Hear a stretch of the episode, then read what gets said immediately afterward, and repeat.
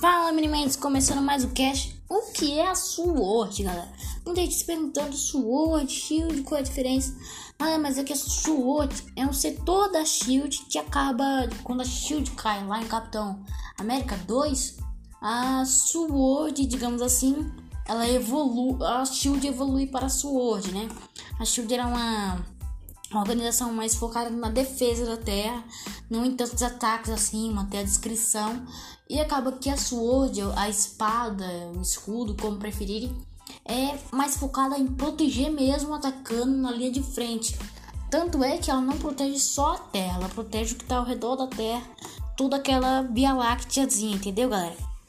Então a Sword é muito poderosa nesse quesito aí.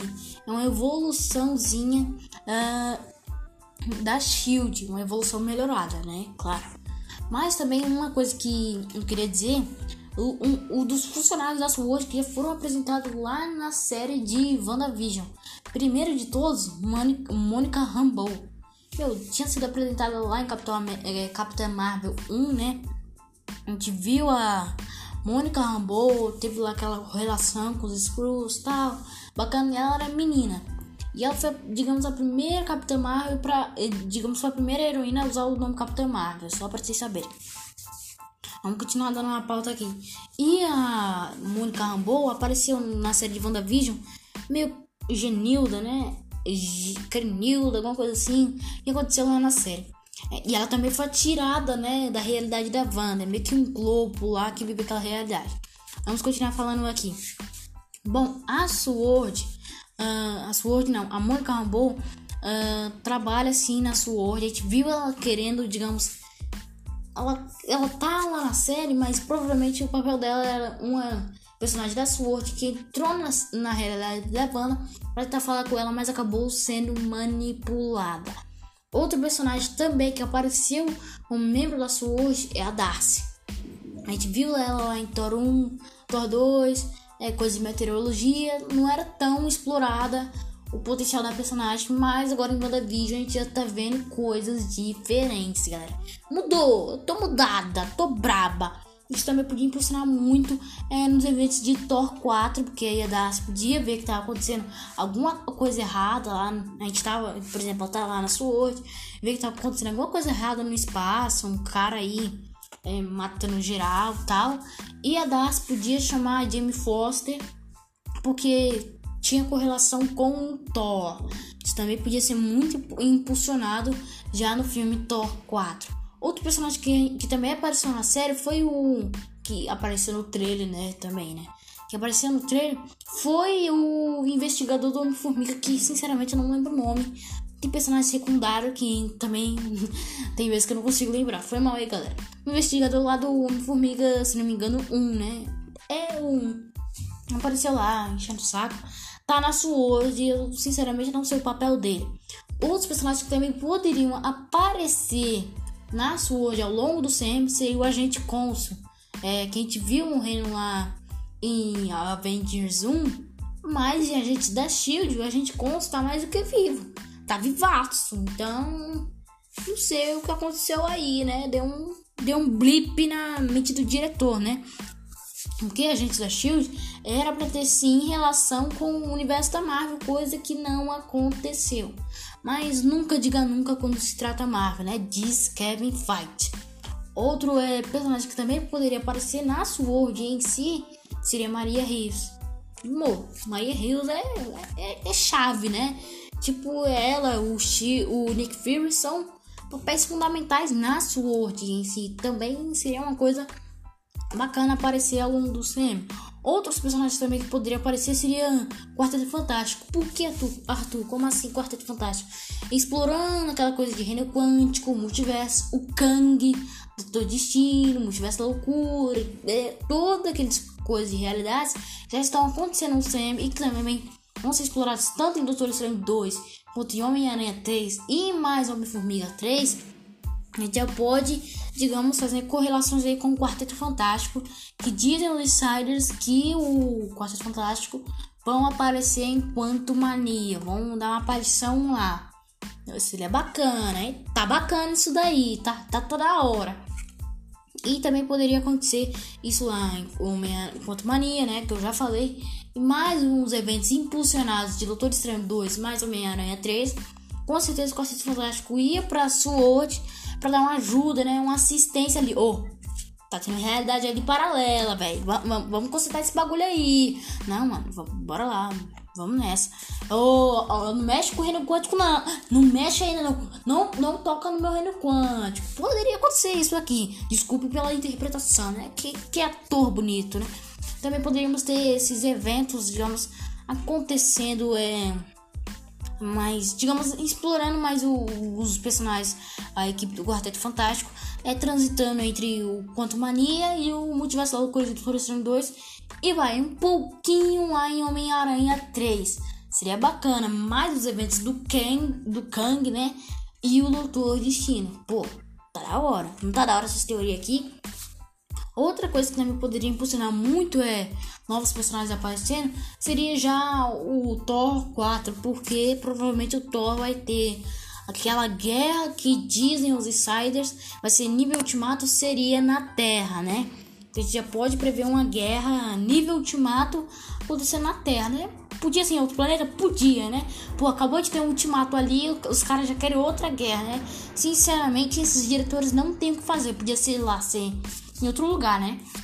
Poderia impulsionar muito com os eventos de Thor 4, que supostamente é nível ultimato. Então poderíamos ter aí os cidadãos de Nova Asgard, mas também a Sword para dar uma assistência ali contra o Gore, carniceiro dos deuses nessa suposta guerra ultimato, mais os Guardiões da Galáxia e mais a tropa nova, né, que a gente já viu lá no espaço. Pô, podia ter uma correlação aí de amizade e a tropa nova, né?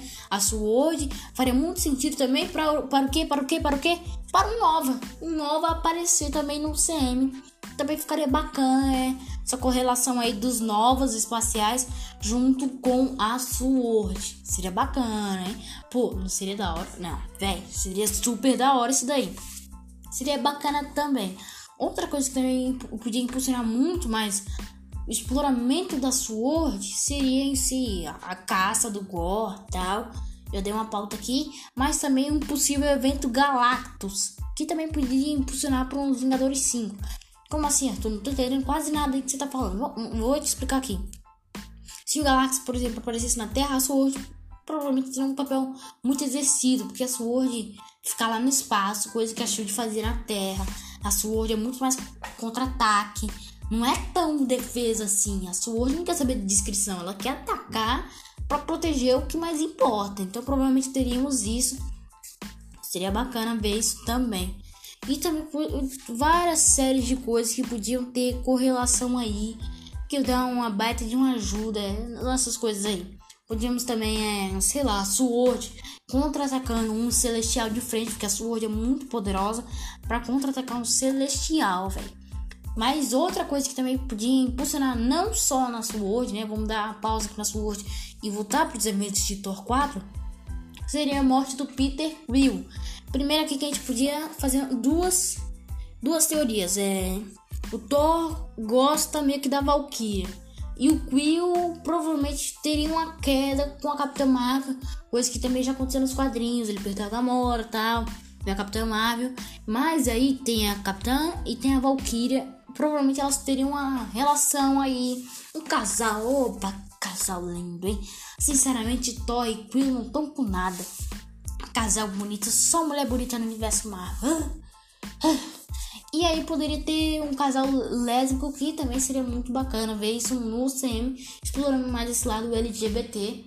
E, pô, o Quill ia, tipo, ficar gamadão na Capitã Marvel, coisa que aconteceu nos quadrinhos.